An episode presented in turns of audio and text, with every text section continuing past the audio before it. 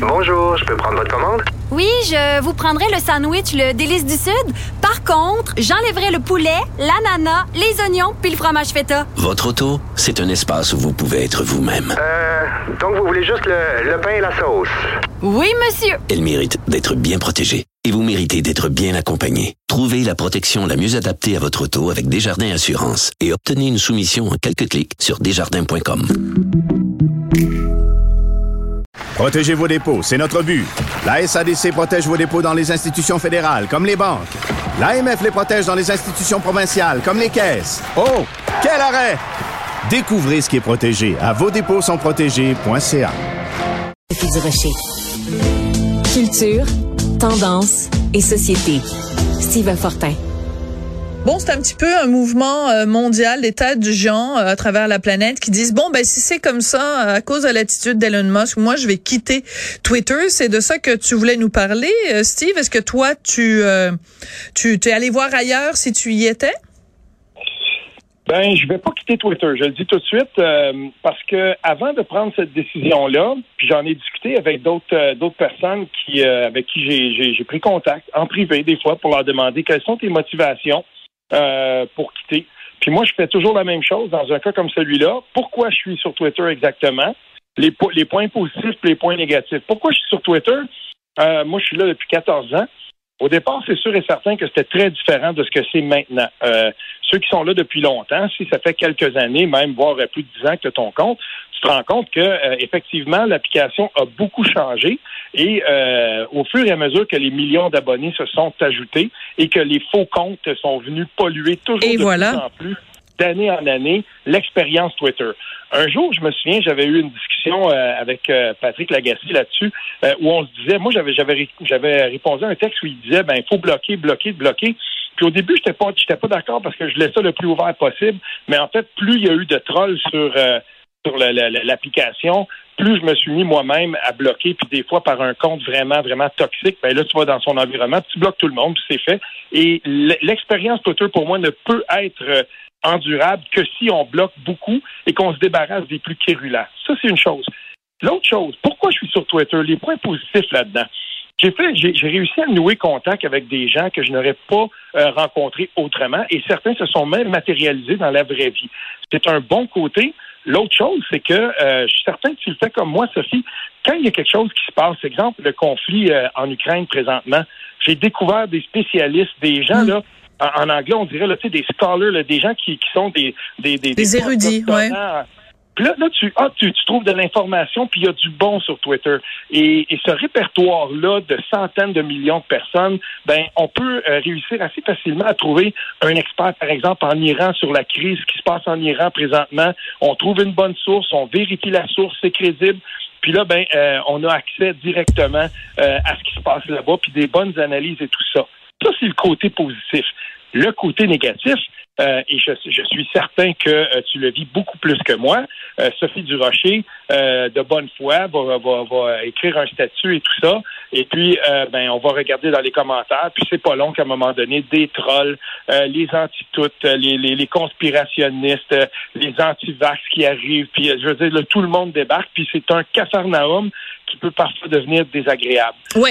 et le problème, et le problème, oui, bien sûr, euh, Steve, le problème, c'est que Twitter ne fait rien. Donc, je te donne un exemple, je donne aux, gens qui nous écoutent un exemple. Un petit peu plus tôt cette année, euh, il y a un anti-tout, comme tu dis, qui a écrit euh, sur Twitter, euh, il faudrait Sophie Durocher mérite d'être giflée tellement fort qu'elle va se retrouver dans le coma pendant plusieurs années.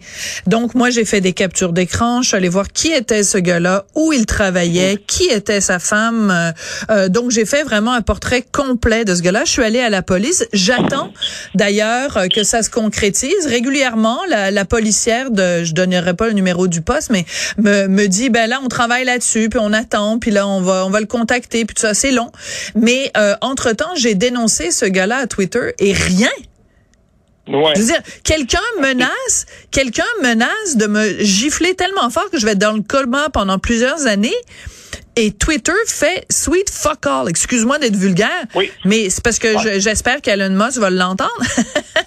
non, mais ce que je veux dire, c'est une blague, évidemment. Mais euh, comment se fait-il que quelqu'un te, te, te fait des... Et, et, et, et Facebook, c'est la même chose? Comment ça se fait que quand des gens te font des menaces aussi claires, Facebook fait rien du tout, que dalle, nada, niente.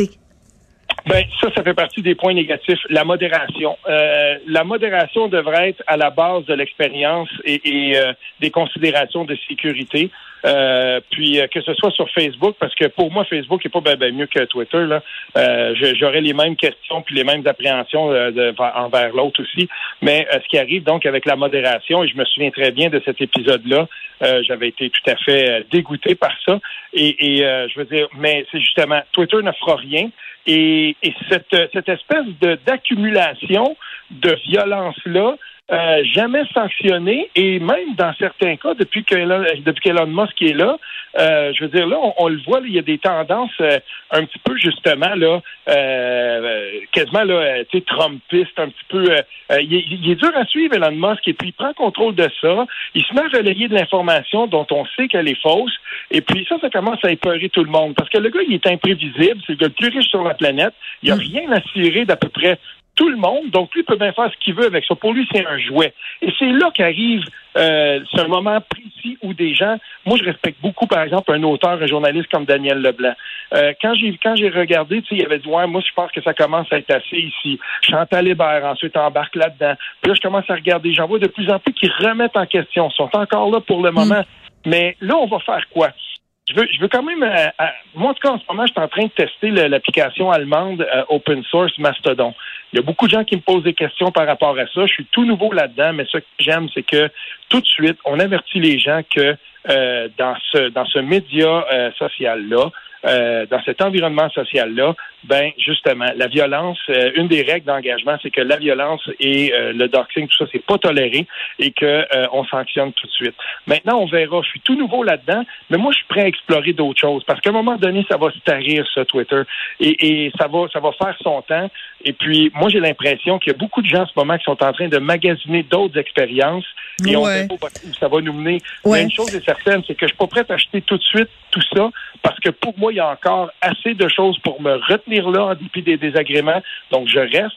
Et je reste notamment parce que je suis capable aussi de, partager nos chroniques, de, de- de lire de l'actualité. C'est parce qu'il y a des gens encore qui sont intéressants qui sont là. Mais plus les gens que je trouve intéressants vont quitter, puis l'expérience va être moins euh, agréable ou même juste endurable, ben un jour, on va tous finir par quitter. Ouais. Alors, on a commencé en disant qu'il y avait beaucoup de personnalités à travers la planète qui avaient quitté. Alors, NBC News a fait une liste qui est évidemment sommaire euh, de gens euh, aux États-Unis qui ont annoncé avec fracas qu'ils quittaient. Donc, il y a Tony Braxton, euh, bon, euh, Eric Claxton, bon, des, des noms euh, peut-être moins connus, euh, Rhonda Rhimes. bref, il y a quand même beaucoup de gens qui ont décidé de quitter. Et à chaque fois, les gens disent, ben, c'est parce que euh, Elon Musk, euh, semble-t-il, va soulever donc le, le, le, le bannissement de Donald Trump. Et aussi parce qu'ils disent, ben, Elon Musk, lui, c'est la liberté d'expression à, à tout prix.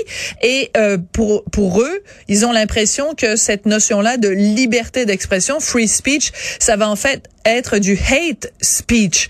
Et c'est ça dont ils ont peur. Euh, moi, je pense que la meilleure façon d'utiliser Twitter, c'est comme émetteur et pas comme receveur. Je m'explique. Tu l'as dit tout à l'heure. Toi, par exemple, tu fais une chronique avec moi dans mon émission. Tu prends le lien pour la chronique, tu le mets sur Twitter. Les gens qui sont abonnés à toi, qui t'aiment, qui te suivent et qui aiment la façon dont tu penses, sont, euh, c'est comme un petit peu ton bulletin de nouvelles. Euh, Voici, c'est ce qui se passe dans la vie de Steve Fortin. Donc, tu émets, tu es un émetteur. Mais si tu t'en sers comme receveur, c'est-à-dire que tu vas voir euh, ce que les gens disent à ton sujet, ben c'est là que ça devient néfaste. Donc, peut-être continuer à utiliser Twitter, mais mieux l'utiliser, ça peut aussi être une option. En tout cas, matière à réflexion. Merci beaucoup, Steve. Oui, très intéressant. À demain. À demain.